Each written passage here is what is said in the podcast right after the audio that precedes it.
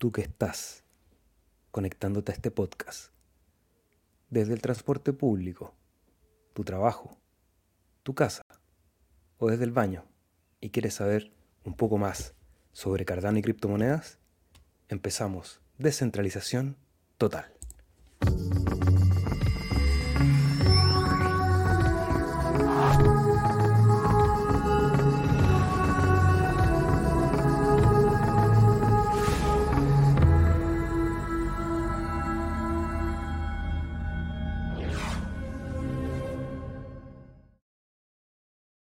Bienvenida a la banda más loca del ecosistema cripto en español, todo el cardumen que se conecta a este espacio llamado Descentralización Total, un día más, un día viernes 20 de octubre del año 2023, en esta hora de conexión en que junto a Rodrigo vamos a conversar sobre todo lo que está pasando en el ecosistema cripto, por qué sube el Bitcoin, por qué baja Cardano respecto a Bitcoin, todas las noticias del ecosistema, filosofía, tecnología y todo lo que quieran hablar ustedes también a través, a través del chat Pueden ir dejando sus preguntas, comentarios y vamos a conversar durante esta hora en conjunto con Rodrigo, operador del Pool Chill. ¿Cómo estás, Rodri?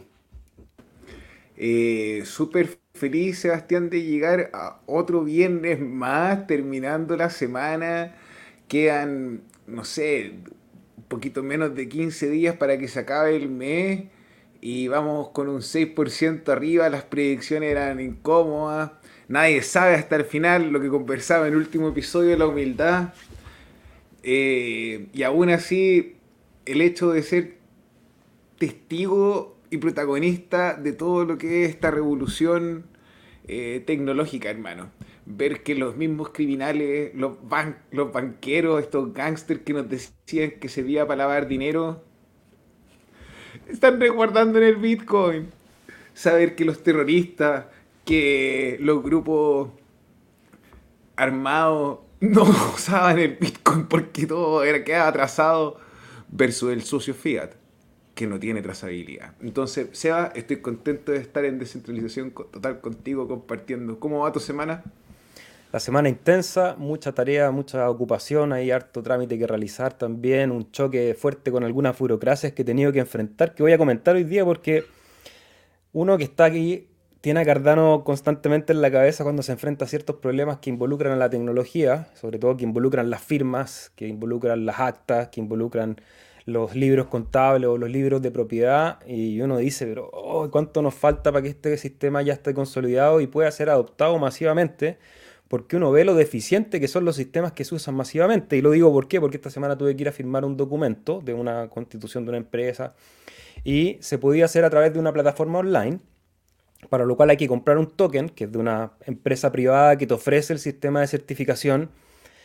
No me dediqué a auditar por la cantidad de tiempo, pero a simple vista, por los términos y condiciones, uno no tiene idea qué está pasando detrás con ese token. Ese token está asociado además a tu firma digital del sistema de identidad nacional, que es la famosa clave única acá en Chile, que es una clave que tiene todo el mundo y que te permite acceder a la mayoría de las plataformas estatales. Pero esta es una empresa externa. La cosa es que compré dos veces la firma, la firma nunca funcionó el certificado, una firma que vale por una sola firma, cada vez que firmas vale un dólar y medio aproximadamente. No me funcionó, simplemente me decía que no reconocía el token de la firma, etcétera, etcétera.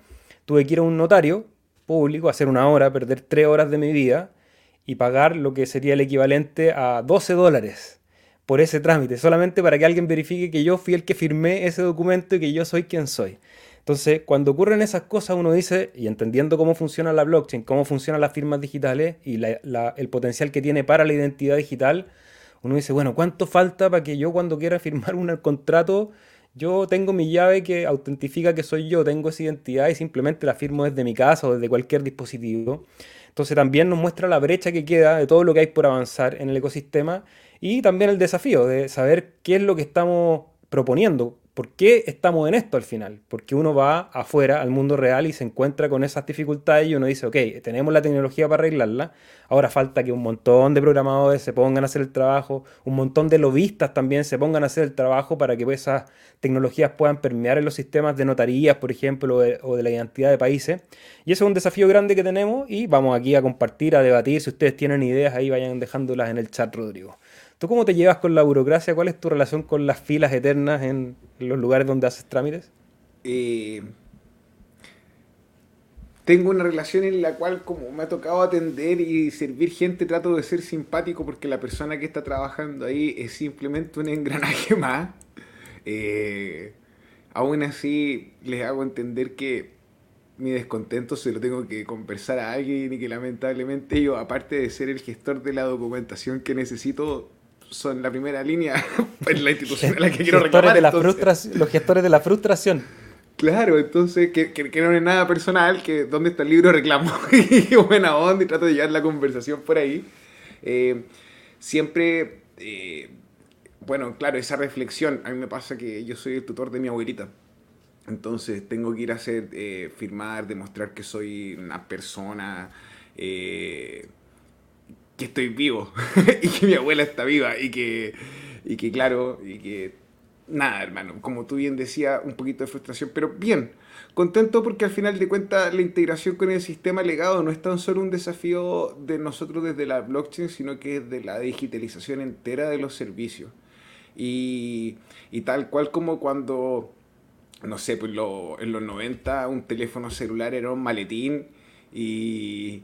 Y, probablemente era lo más guay, lo más cool. Ya te voy a llamar con dos kilos de, fierro al lado. Te escucho súper bien. Ahora que tenemos computadores eh, que en realidad son más competentes de lo que a lo mejor muchas familias llegaron a comprar con ahorro muy grande, un Pentium 2, o sea, un celular más poderoso que un, Pentium 4. No sé, o sea, eh, es entretenido en la época en la que estamos, se pueden hacer cosas que antes se veían imposibles y así tal cual, eh, en este minuto, bueno, estamos jugando o nos creemos los visionarios o nos reiremos último y nos reiremos mejor. Qué, interesante ese zoom que hiciste, como el zoom out, porque claro, yo hice un poco una crítica al sistema digital que se usa hoy en día, pero para ser ecuánime y, ponerlo desde la otra perspectiva, pensar lo increíble que es que en tan pocos años desde la llegada al Internet, en Chile por lo menos que igual es una, es una sociedad altamente digitalizada en comparación al resto del mundo, pero el mundo un poco va hacia allá, ya tenemos un sistema en Internet que uno puede hacer la mayoría de los trámites. O sea, pese a que yo me quejo de, haber tenido que terminar y hacer una cola de tres horas, probablemente hace 20, 25 años atrás esas colas hubiesen sido de tres meses y en varias oficinas y, un poquito más largo. Entonces, sí, hemos dado un paso, hay una tecnología. Ahora, sabemos que esa tecnología es centralizada y sabemos la importancia que tiene la descentralización de esa tecnología para poder tener autonomía y soberanía sobre esos datos. Pero bueno, eso es tema de otro costal. Vamos a ir ya a lo que nos compete, una introducción un poco larga. Vamos a partir mirando el gráfico y ya vamos a saludar a los amigos porque una nueva vela verde, he puesto el gráfico semanal de Bitcoin dólar. Estamos en este momento en los 29.517 con una vela que me parece más que interesante en comparado con lo que veíamos el día martes, que está en una situación media bajista, bajo las medias móviles. La vela de hoy despertó, hay un par de fundamentales que vamos a revisar, pero a nivel técnico lo que me parece interesante, y quedan dos días para que cierre la vela, le pondría principal atención a lo que va a pasar el domingo en la noche, eh, ahí cuando vaya a abrir el mercado asiático, si es que pega algún último remesón para cerrar la vela, ya sea en una posición positiva como podría ser esta, en que estamos en máximos que superan todas las velas semanales anteriores, estamos eh, superando esa última vela roja que tuvimos el 14 de agosto, eh, esto en gráfico semanal, perdón, eh, los últimos 7 meses, no 7 días como decía recién. Y si nos quedamos arriba también de la media móvil de 21 y 200, eh, podríamos hablar de lo que estábamos especulando el día martes, de mirar ese cambio de tendencia, cuándo va a ocurrir porque no sabemos cuándo va a ocurrir. Lo tanteamos, pero eso va a ocurrir en un rango de tiempo y solamente vamos a saber cuando hayamos superado el momento en retrospectiva. Entonces hay que ir evaluando estos movimientos eh, pensando en esa realidad. No, estamos diciendo que se va a la luna, ni mucho menos. Ya habían especulaciones de algunos que los mandaban a los 56 mil eh, en el corto plazo, a, a, tomar paciencia, a estar tranquilos, porque obviamente que el escenario sigue siendo bastante confuso, pero técnicamente me parece que si cierra sobre los 29.600 aproximadamente, podría ser una señal que a lo mejor noviembre también se va a venir verde, Rodrigo, creo yo. Vamos a hacer, vamos a, vamos a hacer con Marvel vs. Capcom. Vamos a citar a nuestro amigo Martín del Pool Itza. Saludos Martín. Martín habla, y lo he encontrado súper interesante, de una formación de un hombro cabeza a hombro y que podría haberse invalidado si es que supera los 31.000 y pico, no sé, 31.008 creo que leí en el tweet o en el video que escuché. Pero eh, me parece que es interesante retroceder un poquito más en el gráfico, hacer un zoom out y empezar a ver que nosotros estamos en el precio de los 30.000 o golpeando los 30.000 exacto, mi perro. ¿Qué día es ese? El 25 de enero del 2021. ¿Puedes extender una línea de tiempo de forma horizontal para poder medir la cantidad de días que significa eso? ¿Hasta dónde? Hasta donde estamos el día de hoy. Ah. hoy. Son 123 barras semanales, o sea, mil días. Son casi tres años lo que dura el amor. Alibaba eh, los, no sé, con los mil y una noches. no, no, era Alibaba y las mil y una noches, pero igual. Eh, me parece interesante porque hemos estado peleando en ese rango, ya sea en la parte superior o en este caso en la parte inferior y lo que había sido una una resistencia, o sea, un soporte interesante durante el veranito del 2021, que volvimos a visitar los 30.000 para volver a hacer el pico a los 69, a los 69 eh, y luego ver ahora eso, ese periodo ahí, y ahora volver a estar testeando esta zona. Eh, claro que una debacle nuclear, eh, una crisis financiera podría empujarnos, por supuesto, pero independiente las especulaciones o la narrativa o el entendimiento de lo que podría ser la economía, porque vimos en la era de la posverdad, nosotros habíamos pensado que había recesión el año pasado, pero no se declaró recesión. Eh, hemos visto que hay un montón de cosas que no hacen sentido o, que son señales mezcladas. Eh, se, ve un, se ve un mercado resiliente. Ahora, eh, entendiendo que la gente que está participando de esto, ya sea capitales pequeños como nosotros, o capitales muy grandes como la gente que nos ve en sus casas, los millonarios o futuros millonarios que están sentados ahí compartiendo, eh, están al tanto y esperando que las instituciones empiecen a hacer el, deployment o la salida o la entrada de los capitales, eso, la entrada de los capitales por parte de las instituciones. Entonces, eh, probablemente la participación del retail, a pesar de que no sea muy grande, eh, está presente. Así que se nota. Y después de todo lo que vimos la semana pasada con la noticia, no, no, la semana pasada, el día martes, con el fake news del ETF de Bitcoin, la aprobación, eh, ha seguido generando bastante ruido. Me de hecho, lo dijimos ese día, que parecía como una prueba de emergencia, una operación Daisy para evaluar qué es lo que podía pasar porque el precio fue a buscar los 30.000 y fracción, después se retrocedió casi a la misma zona donde había partido, pero posterior a eso, después de haber barrido todos los que estaban en, short, empezó el camino al alza, con, el camino ya más limpio nuevamente, y aparece Gary ahí, el tipo que estaba compartiendo que en una de las entrevistas, que ha sido bastante eh, me, me carga evasivo. Sí, sí, sí. Yo, lo, yo lo sé. Solamente lo puse porque está el video de Gary en la entrevista, porque ya se deja ver que el, rumor de, del ETF es más, está más cercano a ser verdad. Y ahí tendría ojo, porque es extraño que empiece la subida antes de que sea la noticia real. Entonces ahí para todos los que les gusta operar el clásico y nunca bien ponderado compra el rumor y vende la noticia, podría ser un caso de eso, de manipulación para poder impulsar el precio hasta el momento que salga el ETF y ahí empiecen movimientos que le traiga volatilidad al mercado. Es un poco especulando cuáles son las razones o los fundamentales que hay detrás de la subida del día de hoy. En conjunto también con lo de RP podría ahí mezclarse, Rodri. ¿Tú qué piensas de Gary? Bueno, a Gary ya lo tenemos de casero en este podcast. Eh, mira, ocurren varias cosas, porque la demanda con, eh, con la gente de XRP que soltaron está conectado a toda una serie de demandas que tiene en este minuto eh, la SEC. Ustedes se preguntarán qué tipo de demanda estamos hablando. En este caso, la noticia salió ayer, si no me equivoco, en la noche, pero parte de los fundadores de Ripple habían sido acusados por estar vendiendo security o activos ah, eh, que cumplían con el test de Howey con condiciones que los hacían estar bajo la regulación de la SEC.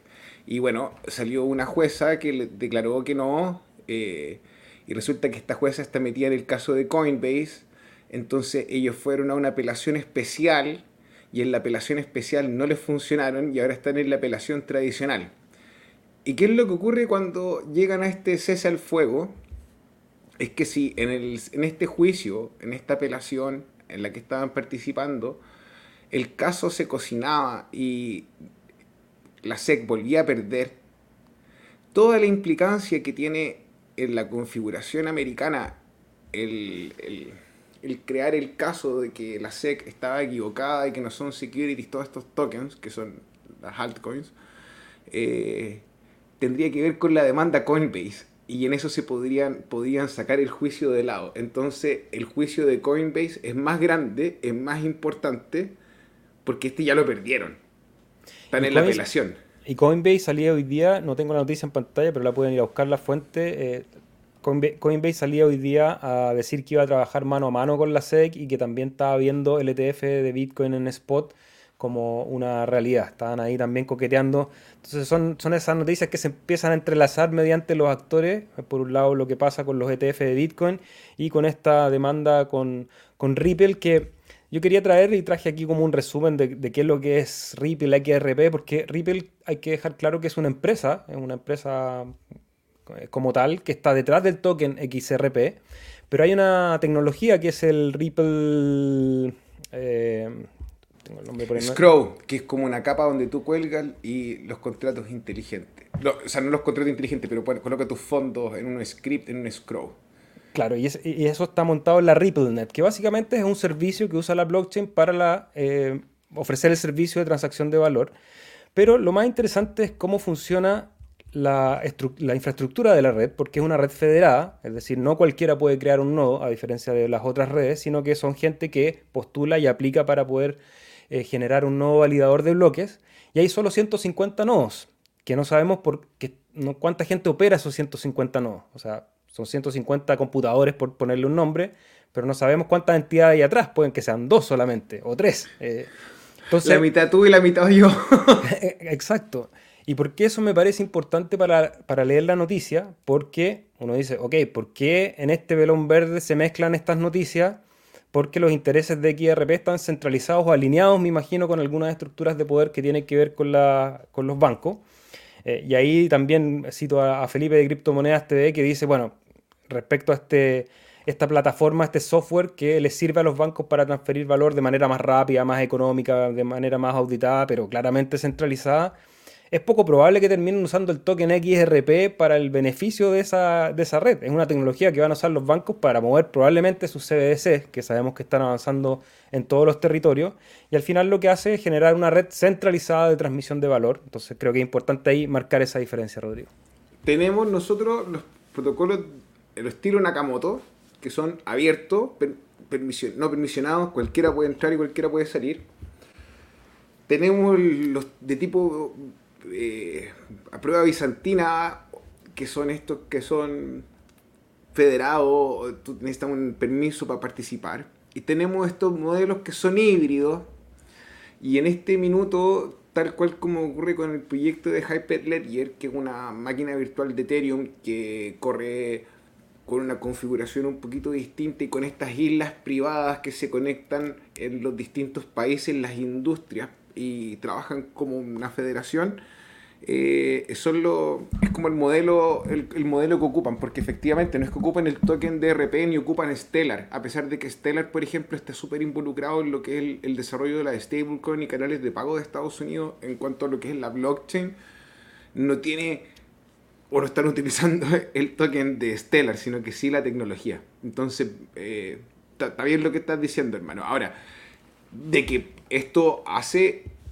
Y aquí hay más capas más interesantes porque la, parte de las empresas que ocupan XRP en este minuto es porque Ripple es accionista de un porcentaje mayoritario, entonces los esfuerzo usar un poco la tecnología porque están sentados en la mesa del directorio, pero no nos vayamos para allá.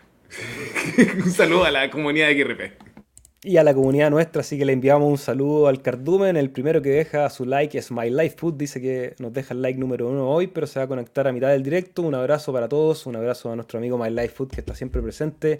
Ada Shus, esperando el video, saludos, ¿cómo estás amigo? Ahí un artista del diseño de zapatillas y siempre fiel también a la transmisión de descentralización total, igual que Cripsy nos pregunta si hay un bullroom y nos deja el like número 5. Eh, bueno, ahí hicimos al principio de la transmisión una suerte de análisis. Eh, a nosotros en general vamos a ir viendo el mercado y lo vamos a ir evaluando paso a paso, más que decir, bueno, el bullroom empezó hoy día. Eh, claramente si la señal, como decía en un principio, de esa vela semanal termina en positivo, a lo mejor podríamos tener un fin de año eh, más auspicioso de lo que se pensaba. Ahora eso puede tener repercusiones a futuro, porque todo esto uno dice, bueno, ¿qué pasa si ahora se pega un bullroom hasta los 56 de manera muy rápida? A lo mejor no llegamos a máximo del 2024-2025 y ya se arma otra estructura de mercado. Todos esperamos que se repita una estructura de mercado parecida a lo mejor del bullroom, no el anterior, sino que el previo a ese.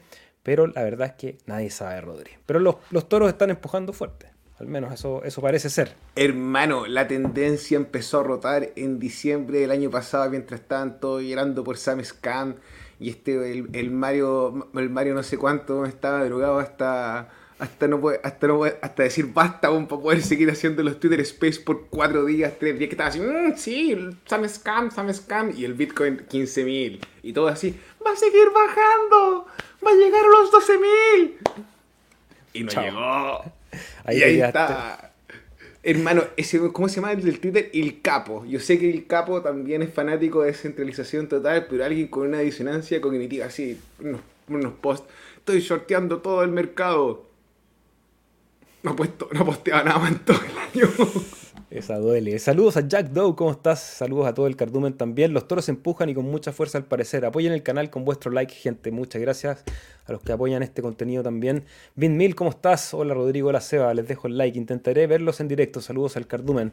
Saludos a Víctor. Esperando que inicien. Eh, partimos, bueno, hoy día hicimos una introducción un poco larga y contamos las noticias del ecosistema cripto. Ya vamos a ir a las noticias de Cardano porque hay unas que están bien interesantes, así que no se despeguen de la transmisión. Saludos dejando mi granito de arena para ayudar a difundir la información para los apasionados y a los que no también. Los invitamos a unirse a esta nueva tecnología. Gracias chicos. Sí, son tecnologías que dependen de la comunidad. Sí, dime Rodrigo. Quiero felicitar a Ada por su matrimonio. No va a decir ahí los nombres no lo quise doxear. Pero, no vamos a decir los nombres para no doxearlos, pero felicitaciones. Estoy súper contento que hayan decidido estar juntos. Son que viva el amor. El resto de las parejas. Sí. Que viva el amor. Y el amor cardano. Crypto Boy, ¿cómo estás, amigo? Bienvenido. Bin Mil, amigo, saludos. 10 días, no 15. Eh, ah, para que cambie, para que se acabe el mes, hermano. Es, perdón, es que tengo las 15.55 y como tengo dislexia, dije que era el 15. Eder, ¿cómo estás? Desde Bolivia, compadres. Qué buen lugar. ¿Desde qué parte de Bolivia nos ves? Yo tuve la posibilidad y la suerte de conocer territorio altiplánico, un, país más que interesante, eh, y lago Titicaca, bueno, La Paz es una ciudad súper loca e intensa. Alonso Gil, ¿cómo estás? Saludos desde Cali también, otra ciudad de Latinoamérica. ¿Por qué Ada sobre Sol? Nos pregunta CryptoBoy. ¿Por qué cualquier otra? ¿Por qué sobre otra Ledger de capa 1? A ver, ¿por dónde, por dónde empezamos, Rodrigo? Ya. Sin ánimos de, ser pesadito, sino como. objetividad. Claro, uno porque es más barato montar un nodo en Cardano que un nodo en Solana. ¿Cuánto es la diferencia, profesor? Eh, un montón, 500 GB diarios de disco duro no es, nada que un bolsillo tradicional pueda aguantar. Eh, creo que eh, te pide aparte tener un Solana al día, un sol al día para poder hacer los requisitos. Le ponen Solana no requirement, request, requirement, y le pone así en GitHub y está a salir. Pero son varios teras los que te pide, eh, es un nodo caro. Eh, y la verdad, siendo súper honesto, como que el desarrollo de la construcción del protocolo de Solana no tiene nada que ver con el desarrollo de la construcción de Ouroboros. Y obviamente es menos sexy siempre lo que es inteligente de la academia, si no tendríamos lleno de doctorados solucionando los problemas del mundo en sus tesis, creando conocimiento nuevo, pero no. Eh, es gente que sale adelante y empuja, entonces la academia tiene su mérito y no siempre es tan seductor, pero es seguro. Y eso lo podemos ver que Solana se empezó a caer hace, no sé cuánto, hace como dos años creo que fue la primera caída y que de ahí tuvo un montón. Yo creo que eso es lo más clave. O sea, la blockchain, por ser una tecnología, y tómenme con pinzas, eh, una tecnología sencilla, simple, eh, su principal desafío es no caerse. O sea, estamos hablando de capa 1. O sea, el, principal desafío de, de capa 1, creo yo, es mi visión, es no caerse. Porque es un sistema que tiene que ser resistente, que, que, Resiliente, descentralizado y que pueda hacer transacciones. Entonces creo que esa es la principal razón de por qué ADA sobre Sol. Eh, porque ADA representa el token de una red que no se ha caído nunca, a diferencia de la de Sol. Eh, que se cae constantemente, ¿no? no es algo que les ocurrió una vez y que a lo mejor limpiaron el código y después no pasó más, sino que pasa constantemente. Y segundo es la reacción que hay frente a ese problema porque habla de la centralidad del protocolo. Cuando se ha caído el protocolo de Solana, hay un par de llaves que reinician la cadena y todo vuelve a funcionar como antes. Eso habla del control que tienen ciertas entidades dentro de ese protocolo. Eh, yo pensaría en Solana como una empresa, una red centralizada. Eh, ¿Que tiene su valor? Mm, me imagino que sí, sí, que lo ha demostrado no solo en el mercado, sino que hay muchos proyectos construyéndose encima. Algunos de esos proyectos probablemente van a tener éxito, pero eh, para mí por lo menos el motivo por el que igual estoy en la blockchain es porque me parece que es el desafío para resolver problemas como los que hablábamos al principio, de descentralizar ciertos procesos y no seguir centralizándolos porque eso podría hacerlo eh, a través de otra tecnología. CryptoBoy dice, el 4 de noviembre hay una reunión de Cardano en la comunidad en Buenos Aires. ¿Por qué no vienen? Porque, bueno, estamos con algunos compromisos, pero ya vamos a tener noticias sobre eso también. Jesús Orellana, buenas chicos, Spoiler empezando a aprender Haskell y luego Plutus. Está interesante el lenguaje. Felicitaciones Jesús, mucho ánimo para ese desafío y cualquier duda ahí te puedes comunicar con la comunidad. Diego, buenas noches al Cardumen. ¿Para cuándo Hydra? Dice Jam90. Hydra ya está disponible en la mainnet, Rodrigo. Hermano, puedes colocar el sitio hydra.family o creo que será el sitio de Hydra. Voy. Por favor, para que Jam90 pueda revisarlo y, no sienta ansiedad cuando lleguemos al programa de, ni siquiera saludarnos, sino llegar y preguntar así, ¿cuándo Hydra? Un saludo por último, hermano. ¿Cómo te va? Espero que estés bien. El sitio de Hydra, como bien habíamos conversado, es hydra.family. Hydra se escribe con H. Bueno, tú lo escribiste bien. Family con Y, porque en inglés.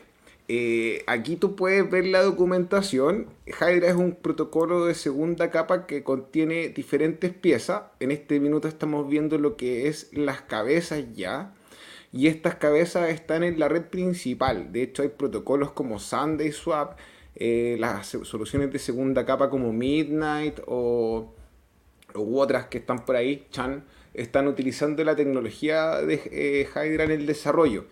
Ahora, como por cómo funciona la naturaleza de Hydra, no lo estamos, viendo, implementado en la experiencia de usuario todavía. Pero ya está en la mainnet, hermano. O sea, si usted tiene una idea, un buen proyecto y, tiene el caso de uso, usted podría descargar el software y montarlo y no tiene que pedirle permiso a nadie. Y, Jam también nos vuelve a preguntar, ¿cuándo va a valer 100 dólares a... Bueno, eso es difícil saberlo, eh, por no decir imposible, uno podría especular y tirar algunas ideas. Creo que tiene que ver mucho con el proceso deflacionario, inflacionario del dólar, o sea, la pérdida de valor nominal de compra del dólar y eso en comparación con la eh, eh, evaluación de los protocolos finitos, porque en el caso de ADA tenemos un supply que es finito, que son 45 billones en terminología gringa, son 45 mil millones de unidades, los cuales están distribuidos en, múltiples billeteras, hay 32, casi 33 billones de ellos circulando, hay otro que se va incorporando a través de la tesorería. son 36 ahora. Ha pasado el tiempo, perdón, perdón, perdón, estoy atrasado.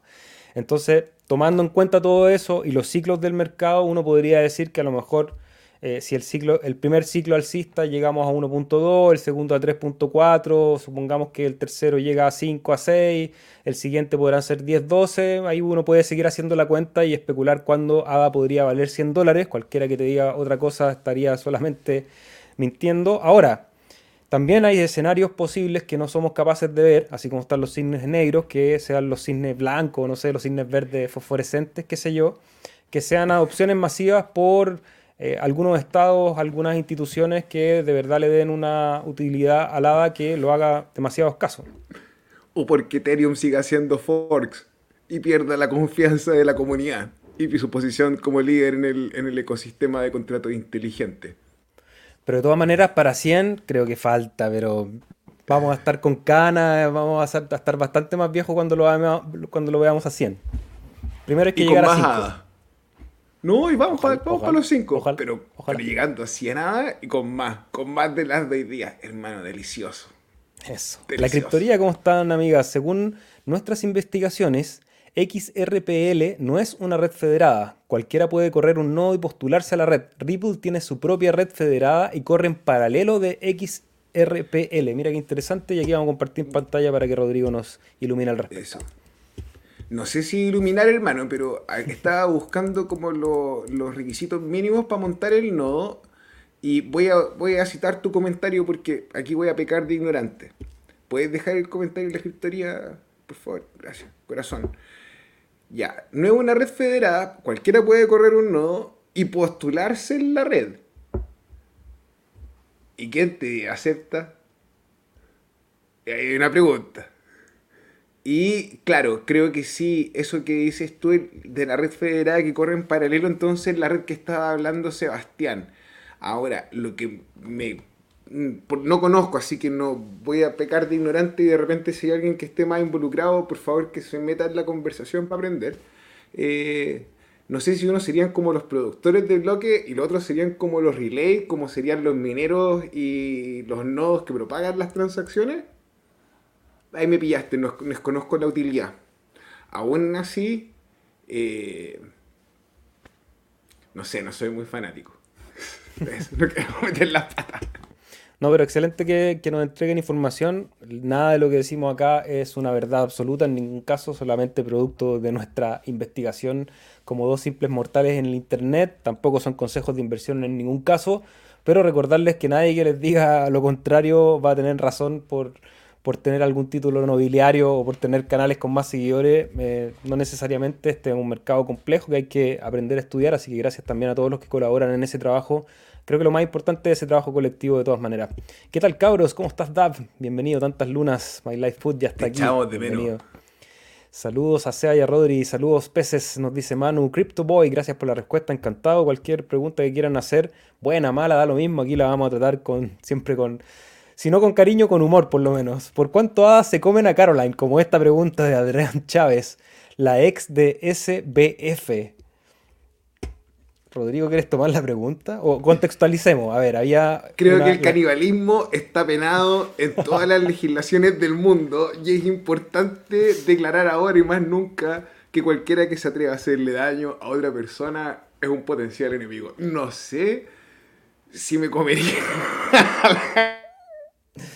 Bueno, Caroline es la, ex novia o no sé, la pareja de Sam Batman Fried, que es este personaje que está fue a medio mundo y que, bueno, ahora está siendo perseguido, está siendo juzgado. Y, su novia parece que también está involucrada en toda esa teleserie de, robos.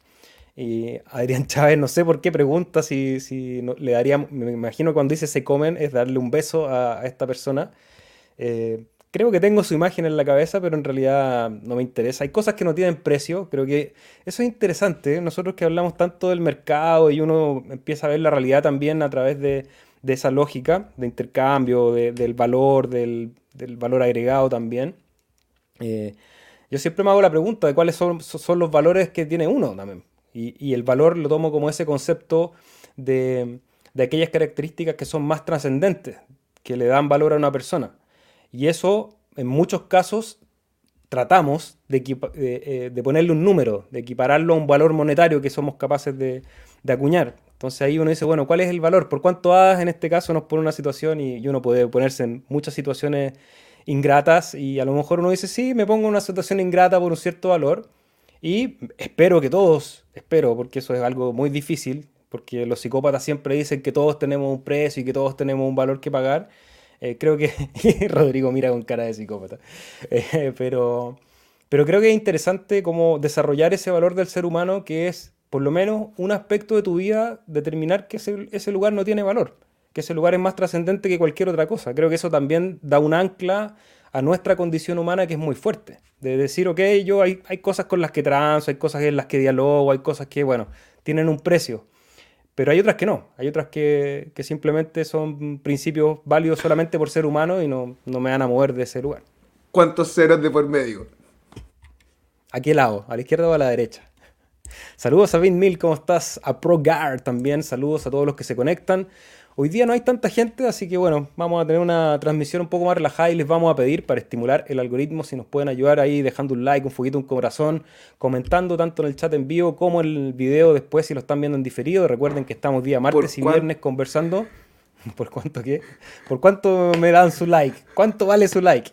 El like es gratis, amigos, así que en cualquiera de las plataformas nos van a ayudar un montón para que más gente vea este contenido, entregando valor dos veces a la semana de manera gratuita. Así que, por favor, ayúdenos con eso. Por un millón de hadas, ¿no le das más cita? Entonces, no pregunta Crypto hoy, poniendo ahí la presión.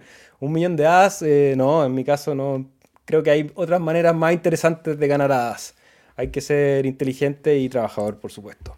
Rodrigo, vamos a las noticias ahora del ecosistema cripto, o sea, el ecosistema Cardano, porque hay un montón también. Y vamos a partir con esta licencia de Melt que me mandaste hoy día. ¿De qué se trata esto? Ya. Eh, I'm the Scatman. Este, eso, esta es una herramienta ScatDAO. Nosotros hemos conversado de ellos en la anterioridad. Pero ellos hicieron un reporte en este minuto sobre la licencia EMI y el drama que está teniendo Melt. Melt, sí, todos como que hacemos un sumado de la historia. Melt nace en el bullrun del... del Ay, ya.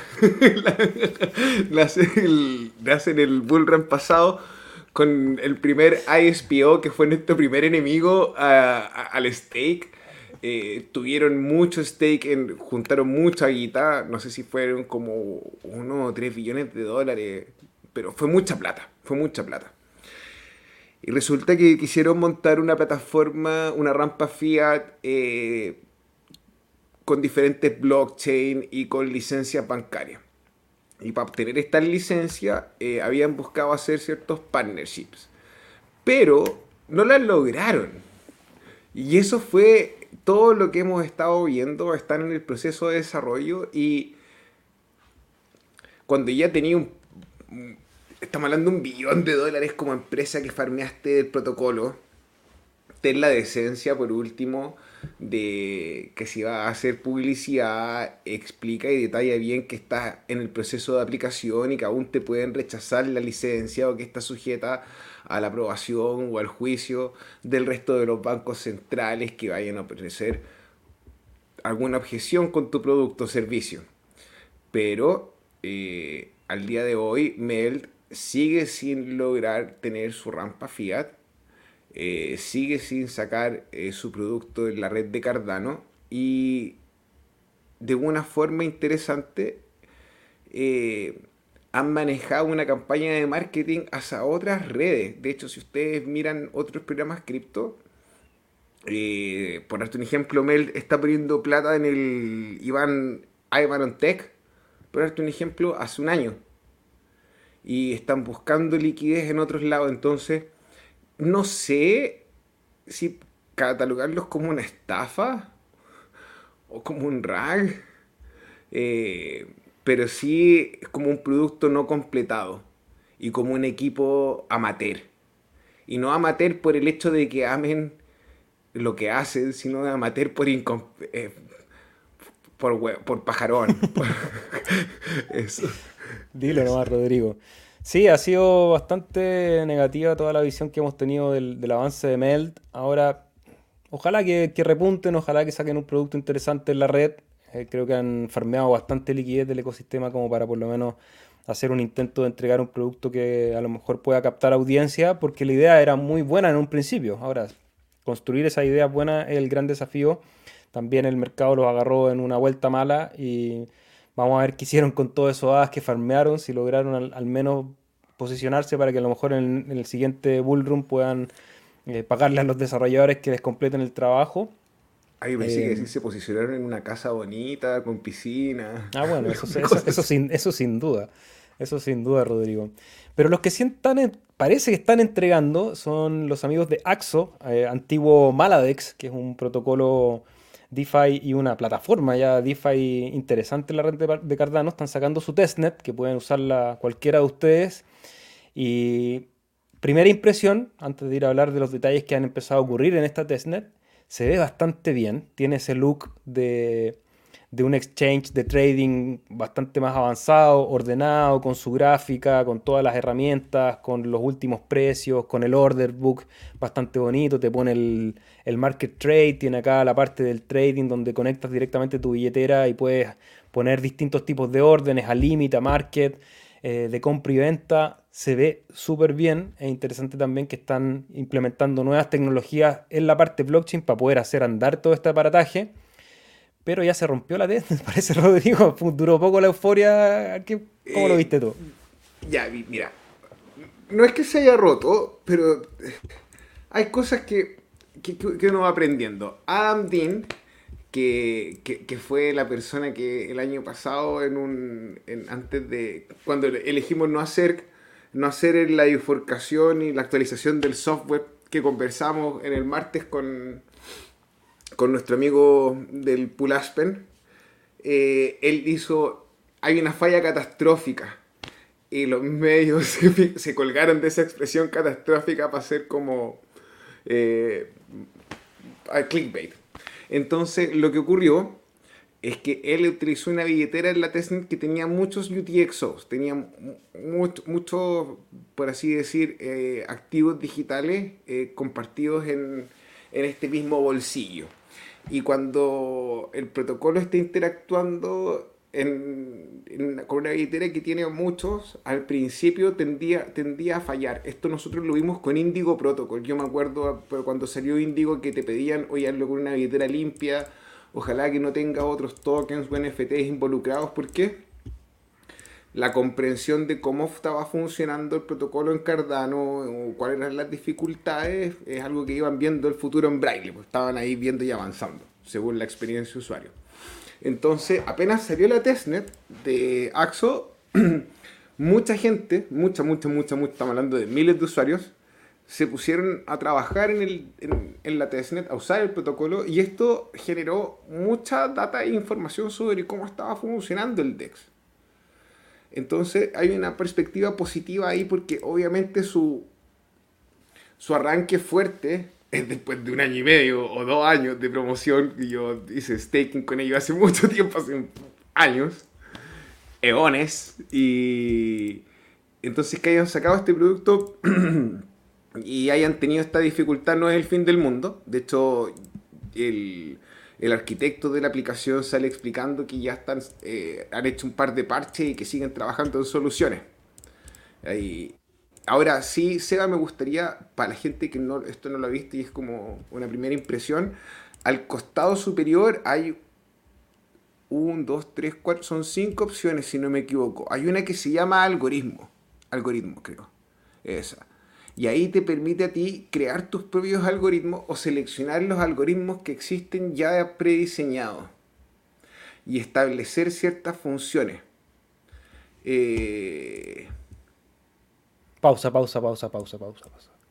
Señores, recordar siempre que este en este lugar nunca te vamos a pedir ni tus direcciones, ni tus llaves, ni que hagas un envío, ni nada. Así que cuidado con los estafadores. Este señor que está aquí, Sebastián Piuciño, dice, perdón por este formulario de contacto, acabo de ver tu perfil y pensé que eras la persona adecuada para mí.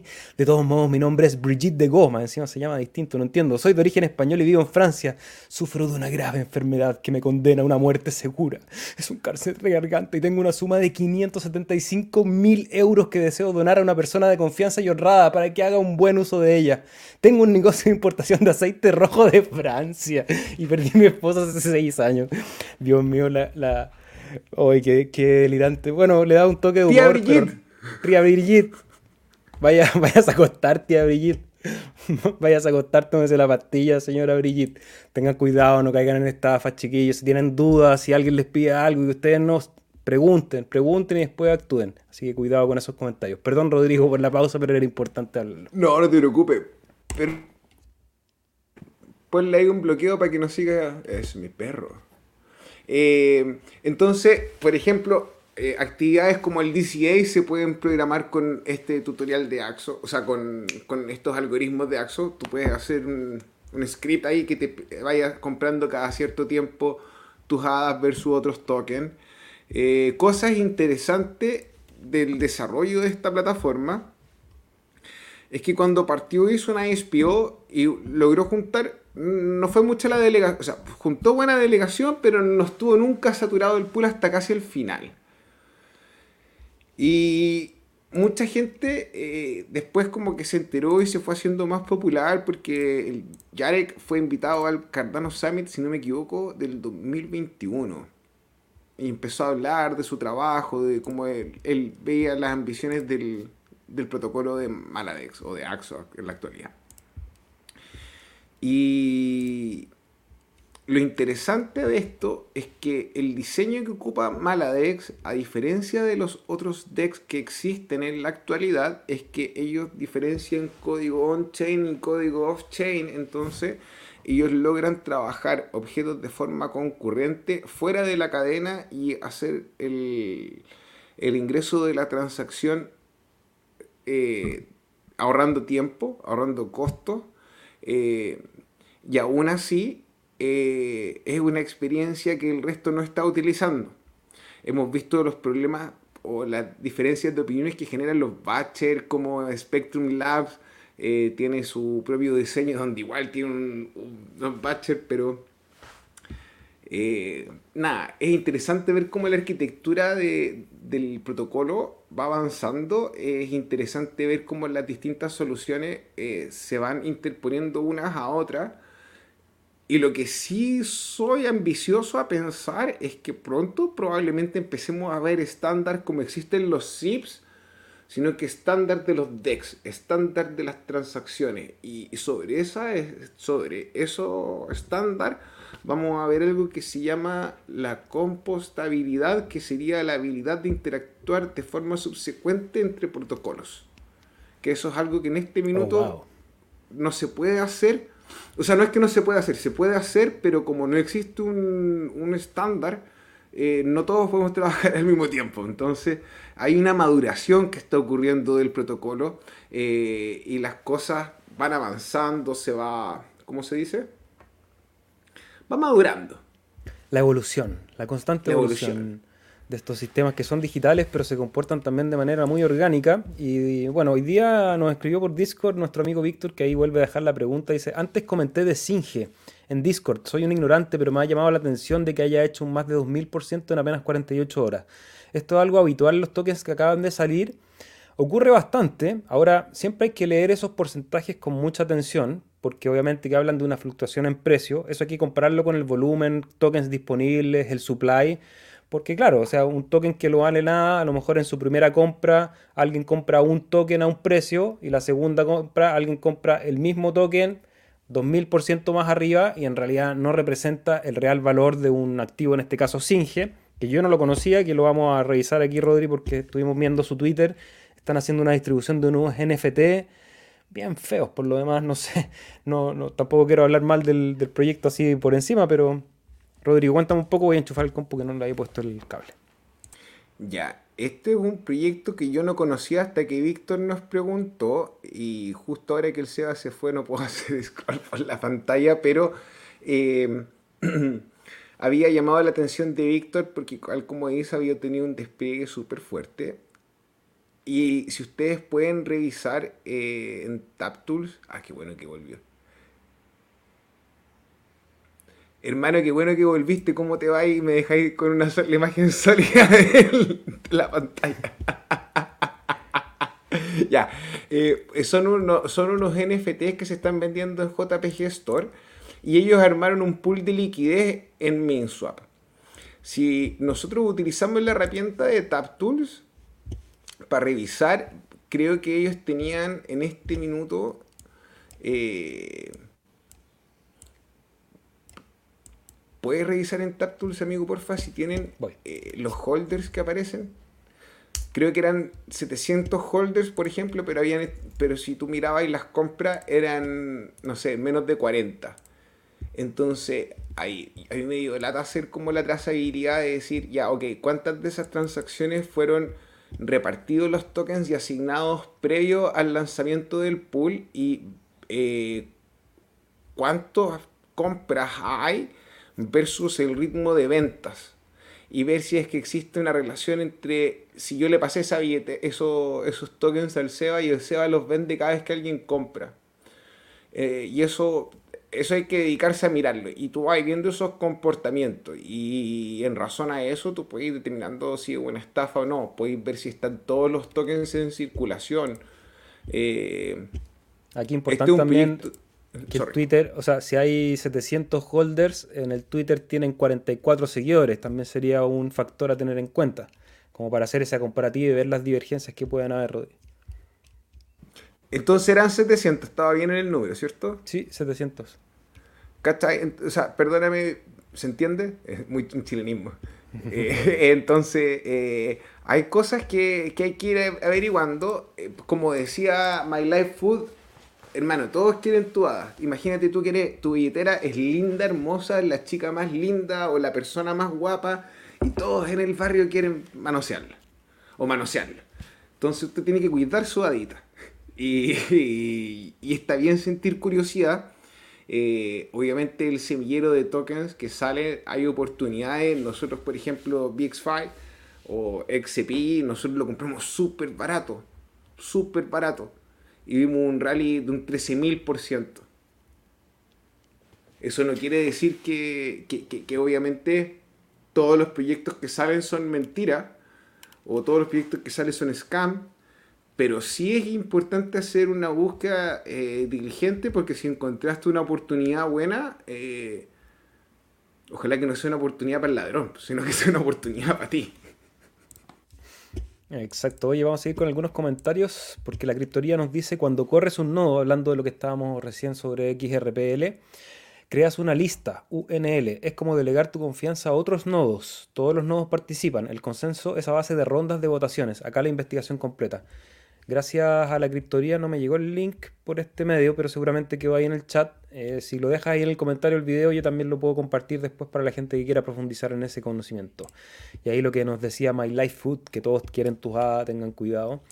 Sí lo es, pero es una lotería. Tienen en cuenta que el 98% de los tokens son scam. Sí, ahí un poco Rodrigo profundiza eso. y ahí Diego dice que no quieres comerte a la ex de Sam Backman, pero quieres que te estimulemos el logaritmo con likes. El algoritmo en todo caso, el logaritmo, bueno, estimúlame todo nomás con esos likes, por favor, pónganle estímulo a esta cosa. Saludos desde Perú, nos dice César, ¿cómo estás? ¿Algún tutorial paso a paso sobre la testnet de Axon español? Son muchas opciones. No sé si Martín subió, Martín está ahí subiendo harto material. Latin Stake Pulse es otro canal de difusión de la red de Cardano. Eh, revísalo porque ahí está haciendo algunos tutoriales. Yo tengo unos pendientes gigantes de tantos tutoriales, pero ya, ya los vamos a regalar. Central. está en inglés. Paso a paso. Dab Central había hecho uno en inglés. Ahí si lo queréis mirar, vaya a poder explorar y que lo hizo súper bien. Farid creo que se llama él. Grande, sí, hermano. Es súper buena onda, pero es como, como grandote. Víctor Muex, ¿cómo estás, amigo? Dice, menuda virguería parece este axo. Esto ya es ir pasando de jueguetitos para los nenes a herramientas de verdad para los papás. Estoy de acuerdo, se ve bien. Adelantaron a Genius Guild por la derecha, sí. Eh, bueno, están todos adelantando a Genius Guild. Em, no sé si estarán esperando, no sé si será una movida de inteligencia, como esperando que estén todos y después llegar con un batacazo, que una posibilidad puede ser una estrategia. O se están quedando atrás simplemente. Genius Guild tiene un tremendo equipo, han estado trabajando harto, pero bueno, aquí los que llegan con sus productos terminados son los que empiezan a competir. Es que sí, porque pasamos esta ronda al principio donde estábamos recibiendo pitch o discursos de venta. Ya así, ok, esto es lo que quiero hacer. Tengo mis tokens, estoy desarrollando el producto. Pero ya poco a poco empezamos a ver que habían productos funcionando, fueran buenos, fueran malos, ya esa era otra conversación. Pero ya había gente con productos mínimos viables andando, entonces como que todo este ambiente de cooperación, la alianza UTXO, el open source, es una cultura que hay que desarrollar. Hay mucha competencia en el ver, están todos callados así. Entonces, nada, hay que ir avanzando poco a poco en, la cooperación. Isaac dice que no se escucha. Eh, bueno, entonces no va a escuchar esto tampoco, pero parece que el resto de la audiencia dice que se escucha bien, así que ojalá que lo pueda escuchar. Saludos a José Lucas también. Adashus dice, tengo un amigo que necesita una herramienta de verificación para un proyecto personal. Entonces, mi pregunta es, ¿existe una herramienta así en Cardano? los NFT son una herramienta de verificación, habría que ver qué tipo de proyecto es para ver cómo se puede adaptar la tecnología. Siempre recordar que la blockchain sirve para algunas cosas, para otras hay otras mejores soluciones. Si es una verificación de un software, por ejemplo, los, códigos hashes son mucho más sencillos que una herramienta blockchain, eh, pero habría que ver qué tipo de proyecto y a lo mejor a través de los NFT hay algunas herramientas preseteadas, aunque creo que también si es que uno quiere adaptar muy específicamente para el proyecto personal, va a haber que meterle horas al código o pagarle a alguien para que lo desarrolle si hay una idea clara de desarrollar. No sé si tú tenías alguna idea más, Rodrigo. Sí, sí verificación de identidad está IAMX, eh, creo que es el, nombre del proyecto, eh, que manejan identidad digital. Eh, ahora, bien lo que te decía el SEBA, lo interesante es qué es lo que quiere verificar porque de repente no necesita algo tan complejo, puede hacer algo más simple. Eh, hermano, que se meta a la piscina y averiguar, porque cosas y gente que esté en el campo desarrollando debe haber, porque, y nosotros no sabemos porque estamos en una isla, pero hay gente haciendo de todo en el protocolo en este minuto. Saludos a Naranjo.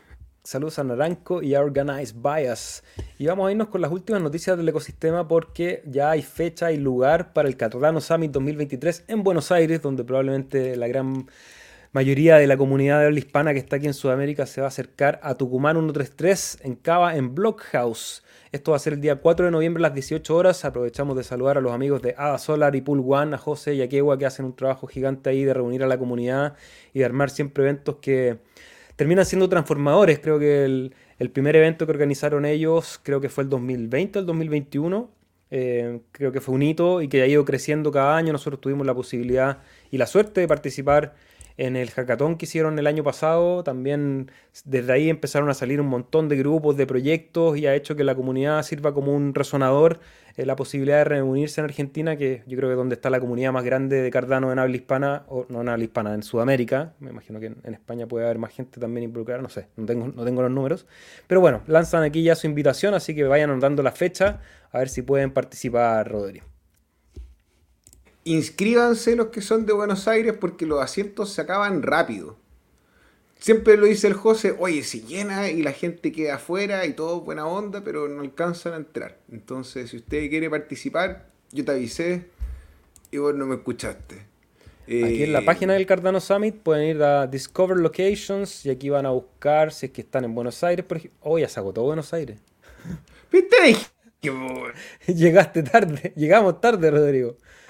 Bueno, se agotó, no sé, mm. bueno, ahí hay, hay que hablar con la gente de Ada Solar, que es la que está detrás, y mándenle un mensaje si es que a lo mejor les pueden hacer un sobrecupo. Nosotros cumplimos con informar y cumplimos con informar también que los patrocinadores de este programa, los amigos del proyecto de MICE, este fondo de inversión de de ETFs, llamémosle, en la red de Cardano, están empezando a hacer su repartición de todas las recompensas que se generaron en, el ISPO. Para eso tienen que ir al sitio web y poner su llave stake. Solamente aquellos que participaron en, el ISPO y están comenzando a hacer la repartición del token de Maze, Rodrigo. Eh, sí, bueno, ya, eh, yo, yo he visto el roadmap y sé lo que viene. No puedo hablar porque tengo un... Ya te dijeron, Rodrigo. sí. Y a mí me mandaron un mensaje por dentro. Dile a Rodrigo que no suelte las noticias antes de tiempo. Pero, pero, pero está bien, están avanzando, están las cosas bien. Eh, creo que pueden ya hacer stake de sus tokens de mes. Eh, se van a repartir al final de, este mes también a los que no les han llegado. Eh, nada, bien interesante cómo viene el desarrollo y qué bien lo que han participado grande por Maze. Y otro proyecto que está haciendo noticia y que ya lo sentimos como de la casa son los amigos de Book.io, porque tuvimos acá la semana pasada. ayúdame con el nombre, Rodrigo, que yo soy fatal para los Guillermo. Con Guille. Tuvimos con Guille, nuestro amigo de origen uruguayo que vive en los Estados Unidos, que es parte del equipo de desarrollo de Book.io, porque ellos están haciendo el anuncio de que están lanzando su token. Ese día ni siquiera hablamos del token, hablamos solamente del proyecto y comenzaron a hacer la repartición del token y mm, comenzó ahí un movimiento bien interesante, son 10 billones de unidades, aquí pueden ver el asset dentro de la cadena, eh, creo que empezaban pronto la repartición, ya hay algunos movimientos dentro del mercado, pueden ir a revisar aquí el tokenomics, pero el lanzamiento ahí, un martillo invertido y bueno, lo que ocurre generalmente... hay un libro que había que comprar, hermano. Que era una Biblia, creo. Y eso te permitía a ti recibir 800 y tantos del token eh, al mes, creo. Ahora, te quiero ser respetuoso de, los de las creencias de las personas, pero no compraría una Biblia para que Mark Cuban me dampiera. Eso no más. Tú decís que Mark Cuban ahí que estuvo vendiendo toda esta bajada. Habría que ver porque bueno, el lanzamiento generó unas pequeñas compras al principio, pero bueno, el, precio del token se desplomó. También había cierta confusión en la repartición del token. Yo estuve estudiando en la mañana para traer ahí mayor información porque me encontré con el Twitter que iba a comenzar la repartición de este. Eh, seguramente porque todavía no han sido repartidos todos esos tokens, entonces habría que estar atento. Yo creo que va a traer alta volatilidad para este par, como podemos ver aquí en, en MinSwap. Bueno, Estamos terminando otra semana más en este ecosistema cripto y en este podcast llamado Descentralización Total. Agradecerles a todos los que delegan en el Pool Chill. Aquí estamos viendo el sitio Pool.im, que es un monitor de la red. 7.15 millones de ADA delegados, 1.258 de delegaciones, 5 bloques firmados en este época, 443. El viento sopla a favor del Pool Chill y gracias a todos ustedes que navegan junto a nosotros, generan sus recompensas en nada y pertenecen a una comunidad que se apoya, que se informa y que se reúne dos veces a la semana en este podcast. Así que suscríbete, ponle la campanita para que te avise cuando estemos en vivo. Y eso, por Rodri, ¿cómo va el pool? Eh, va súper bien. Eh, se nos asignaron, si no me equivoco, 8 o 9 bloques de este época. Eh, y ya pasamos la mitad, faltan dos días más, así que quedan bloques por firmar. Eh, ¿Qué más está interesante ver? Bueno, estuve en la reunión de SPO de esta, de esta semana, fue el jueves, y están conversando en el trabajo para reducir el consumo de la memoria RAM por parte del nodo de Cardano, lo que me parece bueno, pero algo me dice a mí que todos estos esfuerzos serán inútiles porque con la complejidad que viene con Oroboros, Leyos y toda la interacción con, los elementos, eh, con la integración de Mitril dentro del nodo, con la integración de Hydra dentro del nodo, eh, vamos a necesitar memoria. Entonces, ya bueno, por último, si que, hagan los esfuerzos por optimizar el recurso está súper bien. Eh, ¿Qué más? Pronto vamos a tener una versión nueva del nodo que va a seguir incluyendo el como que toda esta línea de comando para la gobernanza que ya la habíamos instalado con la versión 8.1 que, venía como a romper todos los 1.39, 1.35 cambiamos otro nombre eh, ¿qué más? Eh, bien hermano, las cosas van bien eh, ojalá mi amigo de BlackRock se decidieron abrir un ETF de Cardano pero el resto de las cosas está bien Organized Bias dice, ¿es recomendable no reutilizar direcciones en Cardano para mejorar la seguridad o eso solo recomendó Satoshi para Bitcoin? Creo que es una buena práctica, aparte que casi todas las billeteras lo permiten, que es poder ir generando nuevas direcciones. Ahora, como es un ledger público abierto, uno puede relacionar esa dirección, cualquiera de ellas, con la llave de Stake y hacer un monitoreo de la carpeta. Entonces, ahí es importante diseñar tu propio plan de seguridad y de privacidad, que puede involucrar ahí te puedo dar alguna idea, múltiples billeteras o un ledger con diferentes pins, hay algunos tutoriales en el canal que puedes revisar para eso. Em, puedes ofuscar también ciertas transacciones pasando por algunos exchanges que pueden ser descentralizados. Eh, hay muchas maneras de, que te pueda preocupar ofuscar la, la identidad que hay detrás de una transacción vamos a tener probablemente pronto herramientas como Endcoins, como Midnight, que también van a ayudar también a mejorar la privacidad de las transacciones, pero lo importante es evaluar cuál es tu perfil de riesgo y en base a eso generar un plan. My Life Food pregunta si vamos a ir al Summit. Eh, lamentablemente este año no vamos a participar, no habíamos dado el anuncio oficial, creo que lo damos ahora. Eh, estamos ambos con algunos compromisos bien importantes y con la billetera muy escuálida para hacer un viaje así tan flash porque hay que viajar desde Chile con equipo y lamentablemente no, no, no, nos está dando ahí ni el tiempo ni el presupuesto. Vamos a estar sí apoyando de todas maneras lo que se está haciendo ya, participando online, invitándolo a ustedes, porque creo que es importante que la comunidad se reúna y ya vamos a tener oportunidad de vernos las caras en vivo y en directo, Rodri. Eh, me mantengo optimista, hermano.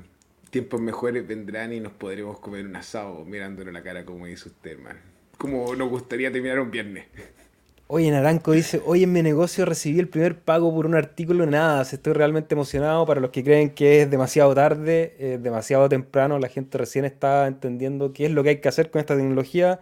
Lo más simple es recibir y entregar pagos en nada.